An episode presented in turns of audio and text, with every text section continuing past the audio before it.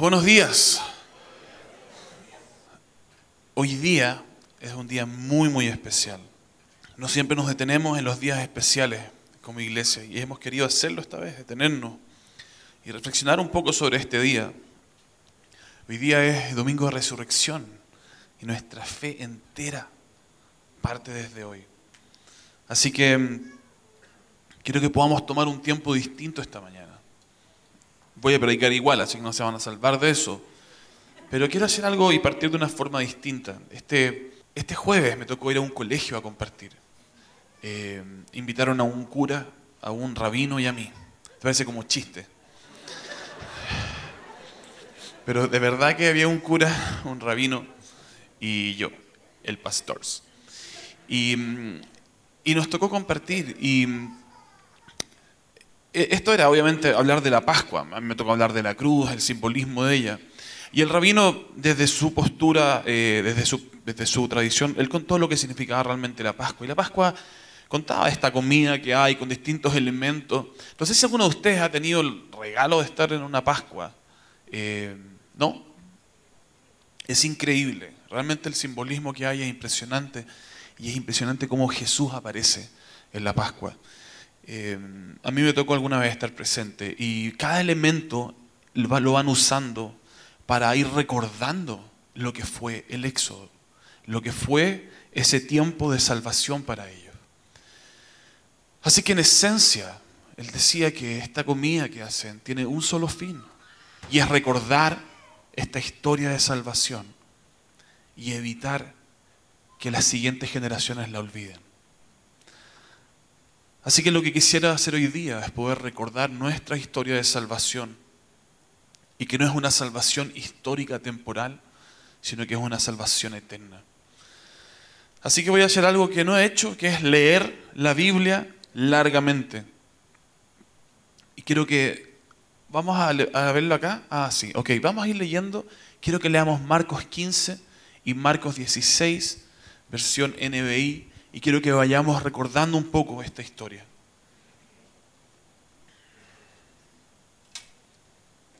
¿Ya? Ok. Tan pronto como amaneció, los jefes de los sacerdotes con los ancianos, los maestros de la ley y el consejo en pleno llegaron a una decisión. Ataron a Jesús, se lo llevaron y lo entregaron a Pilato. Si se dan cuenta, Jesús ya ha pasado por Getsemaní, ha pasado por todo eso y este ya es el día viernes en la mañana. ¿Eres tú el rey de los judíos? le preguntó Pilato. Tú mismo lo dices, respondió. Los jefes de los sacerdotes se pusieron a acusarlo de muchas cosas. ¿No vas a contestar? le preguntó de nuevo Pilato. Mira de cuántas cosas te están acusando. Pero Jesús ni aun con esto contestó nada, de modo que Pilato se quedó asombrado. Ahora bien, durante la fiesta él acostumbraba a soltarles un preso, el que la gente pidiera. Y resulta que un hombre llamado Barrabás estaba encarcelado con los rebeldes condenados por haber cometido homicidio en una insurrección subió la multitud y le pidió a Pilato que le concediera, ah, subió, la multitud y le pidió a Pilato que le concediera lo que acostumbraba. ¿Quieren que le suelte el rey de los judíos? replicó Pilato, porque se daba cuenta de que los jefes de los sacerdotes habían entregado a Jesús por envidia. Pero los jefes de los sacerdotes incitaron a la multitud para que Pilato les soltara más bien a Barrabás. ¿Y qué voy a hacer con el que ustedes llaman el rey de los judíos? le preguntó Pilato. Crucifícalo, gritaron. ¿Por qué? ¿Qué crimen ha cometido?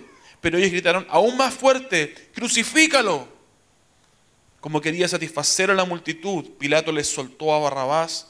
A Jesús lo mandó a azotar y lo entregó para que lo crucificaran. Los soldados llevaron a Jesús al interior del palacio, es decir, al pretorio, y reunieron a toda la tropa les pusieron un manto de color púrpura, luego trenzaron una corona de espinas y se la colocaron. Salve rey de los judíos, lo clamaban. Lo golpeaban en la cabeza con una caña y le escupían. Doblando las rodillas le rendían homenaje. Después de burlarse de él, le quitaron el manto y le pusieron su propia ropa. Por fin lo sacaron para crucificarlo. A uno que pasaba por allí, de vuelta del campo, un tal Simón de Sirene, padre de Alejandro y de Rufo, le obligaron a llevar la cruz. Condujeron a Jesús al lugar llamado Gólgota, que significa lugar de la calavera. Le ofrecieron vino mezclado con mirra, pero no lo tomó. Y lo crucificaron, repartieron, repartieron su ropa, echaron suertes para ver qué les tocaría a cada uno. Eran las nueve de la mañana cuando lo crucificaron. Un letrero tenía escrita la causa de su condena, el rey de los judíos. Con él crucificaron a dos bandidos, uno a su derecha y otro a su izquierda. Los que pasaban meneaban la cabeza y blasfemaban contra él. ¡Ey, tú que destruyes el templo y en tres días lo reconstruyes! Decían, baja de la cruz y sálvate a ti mismo. De la misma manera se burlaban de él los jefes de los sacerdotes junto con los maestros de la ley. Salvó a otros, decían, pero no puede salvarse a sí mismo. Que baje ahora de la cruz ese Cristo, el Rey de Israel, para que veamos y creamos. También lo insultaban los que estaban crucificados con él. Desde el mediodía y hasta la media tarde quedó toda la tierra en oscuridad. A las tres de la tarde Jesús gritó a voz en cuello, Eloí, Eloí, lama sabactani, que significa, Dios mío, Dios mío, ¿por qué me has desamparado? Cuando lo oyeron, algunos de los que estaban cerca dijeron, escuchen, está llamando Elías. Un hombre corrió, empapó una esponja en vinagre, la puso en una caña y se la ofreció a Jesús para que bebiera. Déjenlo, a ver si viene Elías a bajarlo, dijo. Entonces Jesús, lanzando un fuerte grito, expiró. La cortina del santuario del templo se rasgó en dos, de arriba a abajo. Y el centurión que estaba frente a Jesús, al oír el grito y ver cómo murió, dijo, verdaderamente este hombre era el Hijo de Dios. Algunas mujeres miraban desde lejos. Entre ellas estaba María Magdalena, María, la madre de Jacob, el menor, y de José y Salomé. Estas mujeres habían seguido y atendido cuando estaban en Galilea. Además había allí muchas otras que habían subido con él a Jerusalén. Era el día de la preparación, es decir, la víspera del sábado. Así que al atardecer José de Arimatea, miembro distinguido del consejo y que también esperaba el reino de Dios, se atrevió a presentarse ante Pilato para pedirle el cuerpo de Jesús. Pilato, sorprendido de que ya hubiera muerto, llamó al centurión y le preguntó si hacía mucho que había muerto. Una vez informado por el centurión, le entregó el cuerpo a José. Entonces José bajó el cuerpo, lo envolvió en una sábana que había comprado y lo puso en un sepulcro cavado en la roca. Luego hizo rodar una piedra a la entrada del sepulcro. María Magdalena y María, la madre de José, vieron donde lo pusieron. Cuando pasó el sábado, María Magdalena, María la madre de Jacobo y Salomé compraron especias aromáticas para ir a ungir el cuerpo de Jesús. Muy de mañana, el primer día de la semana, apenas, apenas salido el sol, se dirigieron al sepulcro. Iban diciéndose unas a otras, ¿quién nos quitará la piedra de la entrada del sepulcro? Pues la piedra es muy grande. Pero al fijarse bien se dieron cuenta de que estaba corrida. Al entrar al sepulcro vieron a un joven vestido con un manto blanco sentado a la derecha y se asustaron. No se asusten, les dijo. Ustedes buscan a Jesús el Nazareno, el que fue crucificado.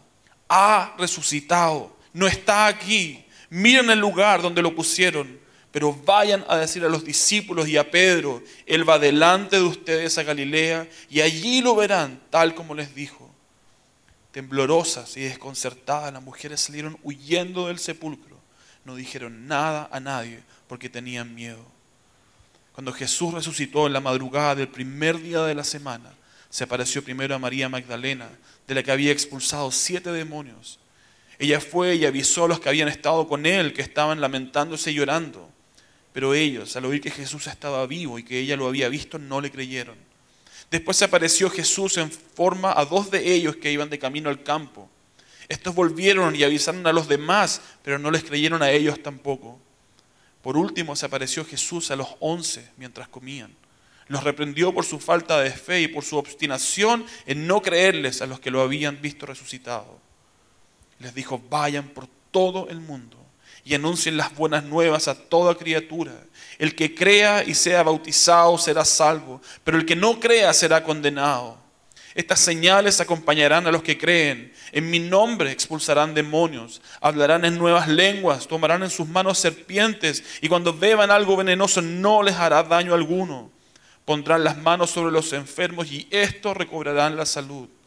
Después de hablar con ellos, el Señor Jesús fue llevado al cielo y se sentó a la derecha de Dios. Los discípulos salieron y predicaron por todas partes y el Señor los ayudaba en la obra y confirmaba su palabra con las señales que la acompañaban. Padre, gracias por esta historia. Gracias porque esta historia es real. Y a veces Dios la vemos simplemente como un libro y una historia. Y olvidamos el precio que pagaste por nuestra salvación.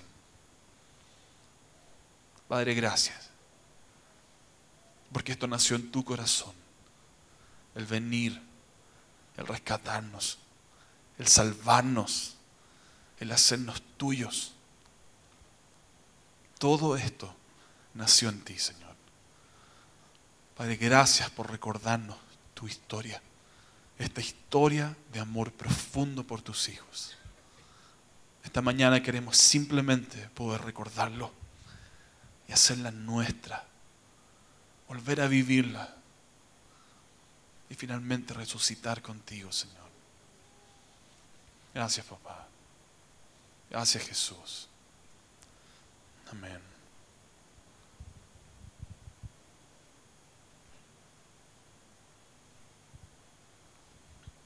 Este fin de semana con Katy hemos estado cada día queriendo recordar lo que fue sucediendo. Y desde el día jueves hemos estado recordando cada momento. El día jueves fue el momento de la cena del Señor.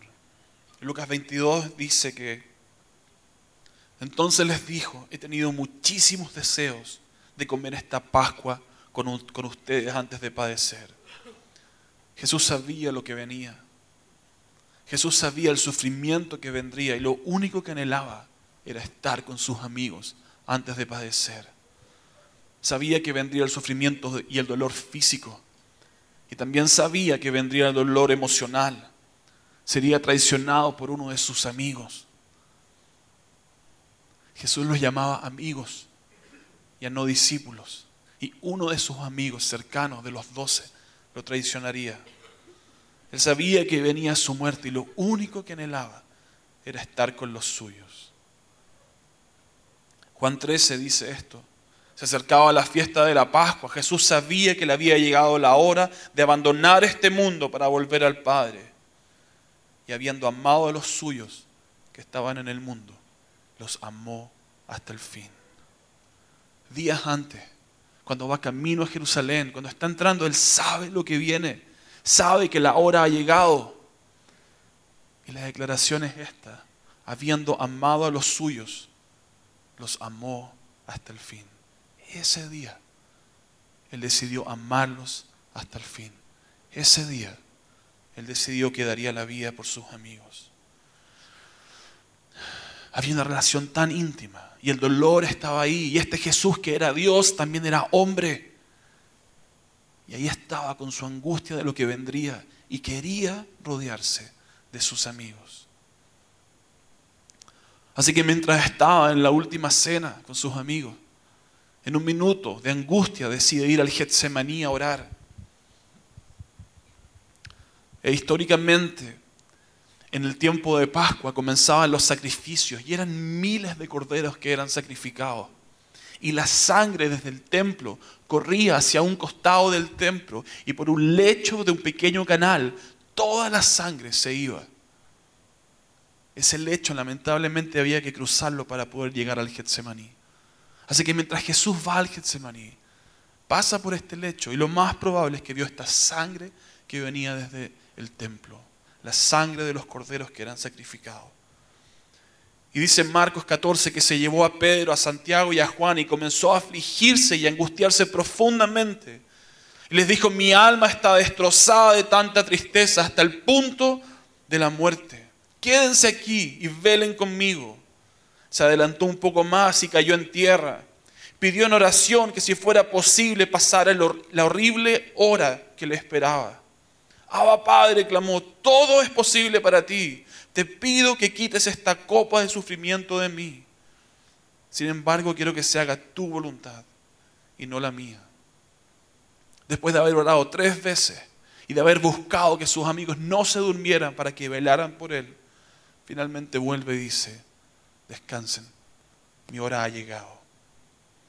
Y después de estar un rato con ellos, les dice, levántense y vámonos. Aquí viene el que me traiciona. Y finalmente, estando con los suyos, llega Judas con soldados y lo traiciona con un beso. Jesús es arrestado y es inmediatamente llevado a un juicio con el sumo sacerdote. Finalmente llega el viernes. Y el viernes es un día de sufrimiento, de golpes, de crucifixión. Jesús está cansado. La ley decía que un hombre que era arrestado no podía pasar por un juicio hasta después de 24 horas. Pero en menos de 24 horas Jesús ha pasado por tres juicios ya. Y finalmente es condenado a ir a la cruz. Y mientras está en la cruz, sus discípulos, sus amigos y su familia lo miran. Y la escena es dolorosa.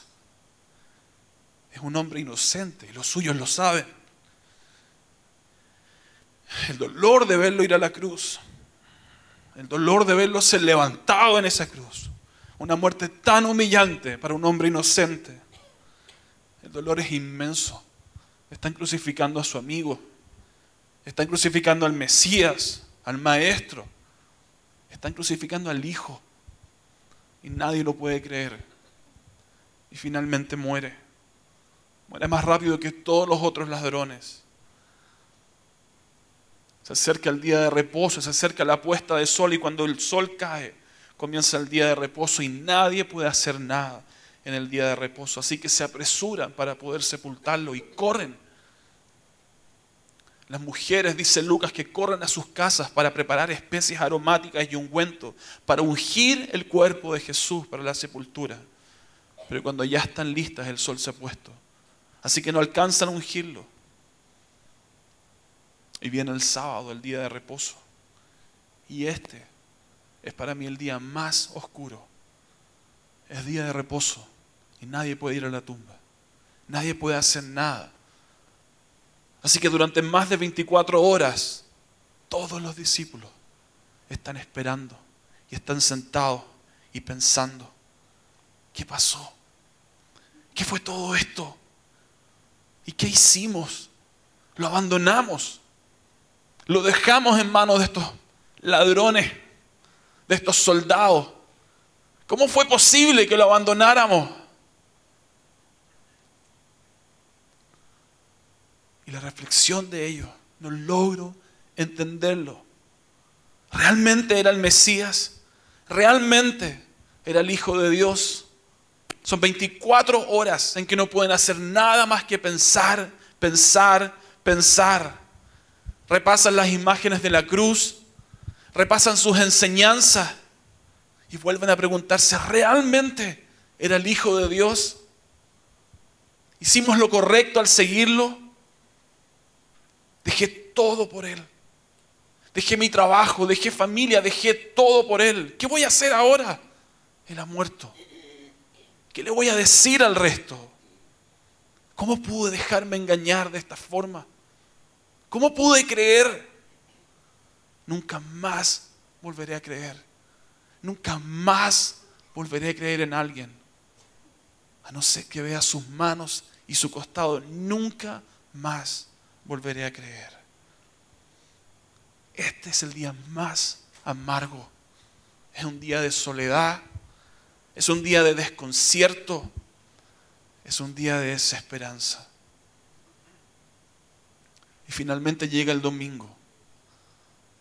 Las mujeres han esperado todo el día de reposo y la noche del sábado. Han esperado que el sol salga el domingo en la mañana para poder ir a la tumba y terminar la sepultura. No saben cómo van a abrir la tumba.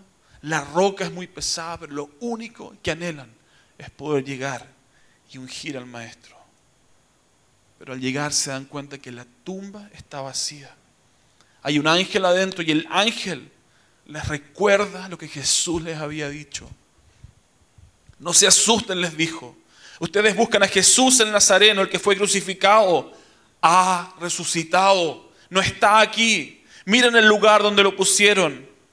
Pero vayan a decir a los discípulos y a Pedro, Él va delante de ustedes a Galilea y allí lo verán, tal como les dijo.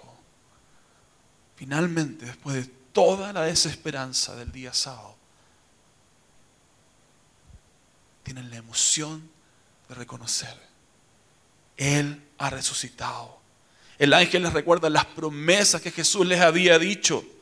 Les había dicho que resucitaría.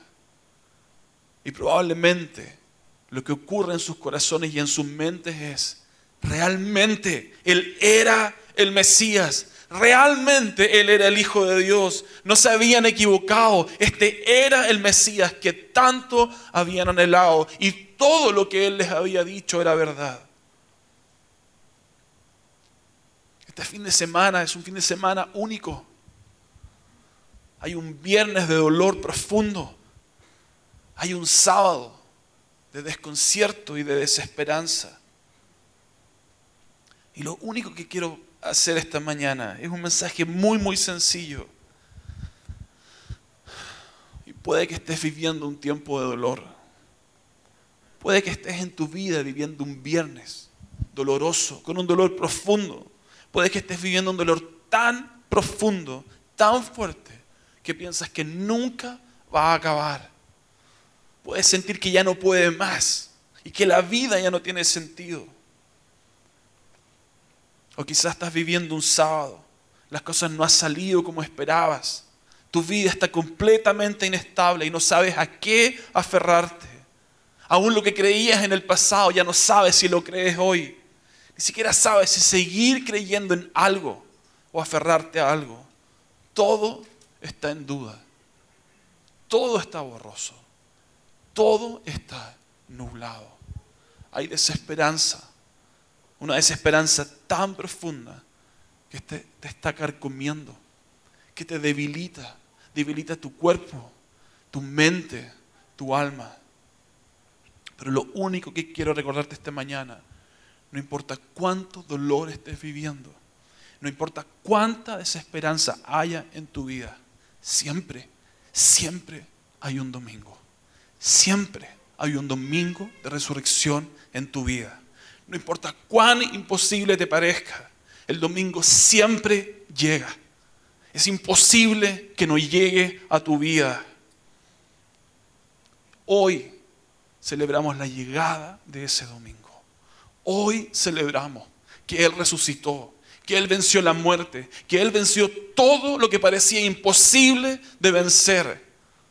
Cuando Satanás y todas sus huestes pensaron que habían triunfado, lo único que estaban viviendo era su derrota final. Jesús venció la muerte en la cruz, venció al enemigo y sus días están contados, venció lo imposible. Jesús venció la desesperanza para que en Él recuperes toda esperanza para tu vida. Estableció el reino y toda autoridad le fue dada. Recuperó la autoridad que habíamos perdido en el jardín del Edén, del y nos ha revestido de ella, nos ha vestido de Cristo y somos nuevas criaturas en Él. Y todo lo pasado queda atrás. El domingo ha llegado y es el día que celebramos la victoria de Jesús. La victoria de Jesús. ¿Sabes dónde está esa victoria? Mira a tu lado. ¿Quieres ver un milagro de Jesús? Mira a tu lado. ¿Tienes un espejo? Mírate. Tú eres ese milagro. Tú eres esa victoria. Tú eres lo que movió a Jesús a dar su vida en una cruz para que tú fueras su milagro. Lo que nos separaba del Padre ha quedado en esa cruz. Nuestra entrada al reino finalmente ya no es por obras, es por gracia.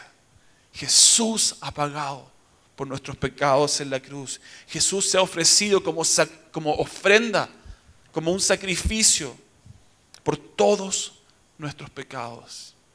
Y el que Jesús haya resucitado el domingo nos prueba y nos demuestra que el Padre aceptó esa ofrenda por nuestras vidas, por nuestros pecados. ¿Entiendes? lo que nos separó por años, de años, de años, lo que nos condenaba profundamente. Jesús pagó por eso. Todo ha sido pagado. Y el escritor de Hebreo decía, así que acerquémonos confiadamente al trono de la gracia para recibir misericordia y hallar la gracia que nos ayude en el momento que más la necesitemos. ¿Estás en necesidad? Hebreo nos recuerda que hoy podemos entrar confiadamente en el trono de gracia y misericordia para recibirla para el momento que más la necesitemos. Hoy celebramos resurrección, como Jesús venció la muerte y resucitó. Es un regalo inmenso, es celebración. Pero hay algo que no podemos olvidar nunca. No hay resurrección sin crucifixión. No hay resurrección sin muerte. Jesús dijo en Juan 12, 24, de cierto, de cierto les digo, que si el grano de trigo no cae en la tierra y muere, se queda solo, pero si muere, lleva mucho fruto. Lucas 9, 23 decía, todos les decía, si alguno quiere seguirme, niéguese a sí mismo, tome su cruz cada día y sígame. ¿Queremos ver a Jesús en nuestra vida? Tenemos que morir. Morir a llevar el control de nuestra vida. Morir a vivir nuestra vida como nosotros solamente creamos. Y comenzar a seguir el manual que Él nos ha dejado. Queremos ver a Jesús viviendo en nuestro ser necesitamos morir para que Él crezca. La oración de Juan el Bautista es tiempo de menguar, de crecer, para que Él crezca. ¿Quieres verlo vivir en ti? Necesitas disminuir y darle espacio para que Él sea el Señor de tu vida. Rinde tu vida, rinde cada área de tu vida a Él. Quiero terminar con una historia. También está en Marcos.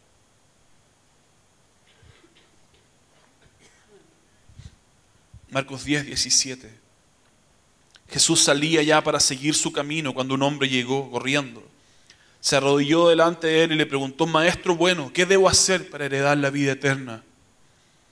Ya conocen los mandamientos. No mates, no cometas adulterio, no robes, no des falso testimonio, no defraudes. Honra a tu padre y a tu madre. Aquel hombre le respondió, Maestro, todo esto lo he cumplido desde mi juventud. Jesús lo miró y con mucho amor le dijo, una cosa te falta. Anda y vende todo lo que tienes y dáselo a los pobres. Así tendrás un tesoro en el cielo. Después de eso, ven y sígueme. Cuando aquel hombre oyó eso, se afligió y se fue triste porque tenía muchas posesiones. Jesús miró a su alrededor y le dijo a sus discípulos, qué difícil es para los ricos entrar en el reino de Dios. Los discípulos se asombraron de sus palabras, pero Jesús volvió a decirles, hijos, qué difícil es entrar en el reino de Dios. Es más fácil que un camello pase por el ojo de una aguja a que un rico entre en el reino de Dios. Ellos se asombraron aún más y se preguntaban unos a otros, entonces, ¿quién podrá salvarse? Jesús los miró fijamente y les dijo, esto es imposible para los hombres, pero no para Dios, porque para Dios todo es posible. Esta historia no se trata de que debemos vender todo lo que tenemos y dárselo a los pobres.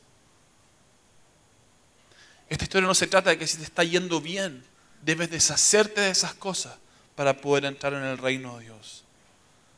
Esta historia nos confronta con las cosas que amamos, con cómo nos obsesionamos con tantas cosas en el mundo, riqueza, carrera, imagen, testimonio, personas iglesia. ¿Y cómo podemos amar más cosas por sobre Dios? Y el problema es que cuando amamos algo por sobre Dios, entonces tenemos otro Señor. ¿Quién realmente ama a Dios sobre todas las cosas? Por eso la pregunta de los discípulos es, ¿quién entonces podrá salvarse? Y Jesús lo miró fijamente y les dijo, esto es imposible para los hombres, pero no para Dios, porque para Dios todo es posible.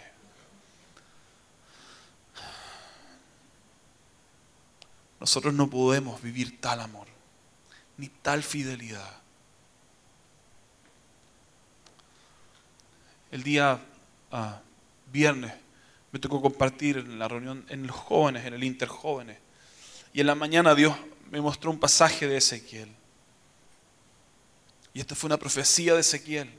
Y dice Ezequiel 36, 26. Les daré un corazón nuevo y pondré en ustedes un espíritu nuevo les quitaré el corazón de piedra que ahora tienen y les daré un corazón sensible. Pondré en ustedes mi espíritu y haré que cumplan mis estatutos y que obedezcan y pongan en práctica mis preceptos. Yo los limpiaré de todas sus impurezas. Esta fue una profecía que el pueblo de Israel anheló que se cumpliera por 600 años. 600 años viviendo bajo la ley, anhelando que en algún minuto toda esta carga de tener que ser perfectos pudiera pasar. Toda esta carga de ser tan perfecto que los agobiaba día tras día por no poder cumplir con esta ley. ¿Cuándo será que esta promesa se va a cumplir? ¿Cuándo será que finalmente Él pondrá su espíritu en mí y Él cambiará mi corazón y Él limpiará todas mis impurezas? Y 600 años después, en un domingo de resurrección, esta promesa se cumplió. Él ha venido a cumplir lo que nosotros no podíamos cumplir. Él ha venido a hacer lo que nosotros no podíamos hacer. En su muerte y en su resurrección, en su resurrección, Él cumple todo lo que debíamos cumplir. Y somos libres. Y ya no hay deuda delante de Él. ¿Puede un rico entrar en el reino de los cielos? No. Tampoco puedes tú y tampoco puede un pastor. A menos que reconozcamos al Mesías. A menos que lo tomemos a Él. A menos que queramos vestirnos de Él y ser su discípulo. ¿Cómo se reconoce al Mesías? Arrepentimiento volviéndonos vulnerables delante de Él, reconociendo que lo necesitamos desesperadamente en nuestras vidas, reconociendo que nunca vamos a ser suficientemente buenos como para poder comprar nuestro boleto al cielo. Y reconociendo que la única forma que tenemos de llegar es aceptando el regalo de gracia que Él compró en un fin de semana santo. Esta historia es la historia que debiera transformar nuestras vidas. Y probablemente es la historia que alguna vez transformó nuestras vidas. Pero esta historia nunca podemos olvidarla. Esta es la historia que deberíamos contar cada semana no solo cada Semana Santa, cada semana debiéramos recordar lo que Él hizo para que nunca se nos olvide de qué se trata el Evangelio.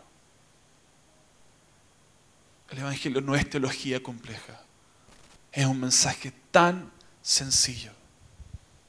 Cuando Jesús muere, recibe todo lo que yo merecía. Y cuando resucita, yo recibo todo lo que Él merecía. Y ahora puedo descansar en Él. Todo ha sido pagado.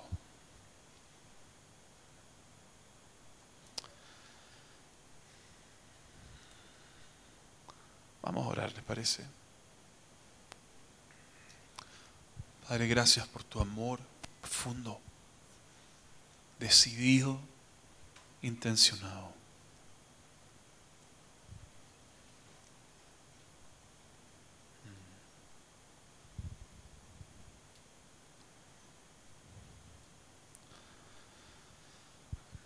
Si hay alguien en este lugar que está viviendo un tiempo de dolor, un viernes, con un dolor tan profundo, que no sabe si puede seguir resistiendo esto.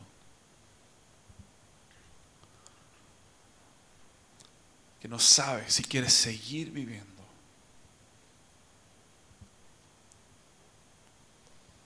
O sea, hay alguien en este lugar que está viviendo un momento de desesperanza profundo. Quizás has escuchado de Dios, sabes de Dios, quizás has ido toda tu vida a una iglesia, pero en este minuto hay tal desesperanza en ti. Lo único que quiero que saques hoy, todo lo que hemos hablado, es que el domingo ha llegado. Y es tiempo de experimentar la esperanza, la resurrección. Es tiempo de experimentar a aquel que murió por todos tus dolores y todas tus enfermedades. Aquel que murió con el único fin de traer toda la esperanza a tu vida. Y si hay alguien así en este lugar, yo quisiera pedirte que puedas venir acá adelante para poder orar por ti.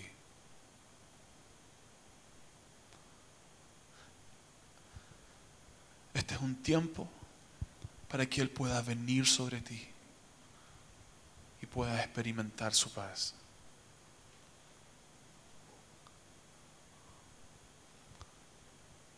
Es domingo de resurrección.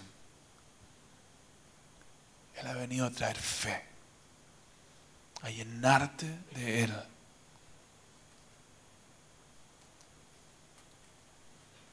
Así que si hay alguien así esta mañana, no tengas vergüenza. Solo queremos orar por ti. Queremos ser familia. En medio del dolor, que es lo que buscó Jesús, estar con los suyos. Y nosotros queremos ser esos. Queremos ser tuyos. Y queremos orar por ti.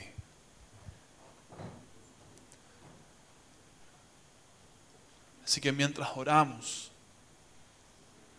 vamos a cantar algo. Si quieres retirarte, puedes hacerlo muy silenciosamente. Iglesia, este es un día de celebración. Este es el día más importante de nuestra fe. Este no es un día sábado y no es un día viernes. Este es un domingo y Él ha resucitado. Él ha resucitado. Él ha vencido las tinieblas. Él ha vencido la muerte. Él ha vencido todo lo que nos separaba de Dios. Hoy no hay nada que te pueda separar de Él. Así que corre a su presencia. Corre al Padre. Abrázalo. Disfrútalo. Cuéntale a todo el mundo lo que hoy sucedió cada persona al lado tuyo necesita escuchar esta historia. Cada uno necesita un encuentro con su Padre. Así que vayan, celebren y cuenten esta historia. Que Dios los bendiga mucho. Nos vemos la próxima semana.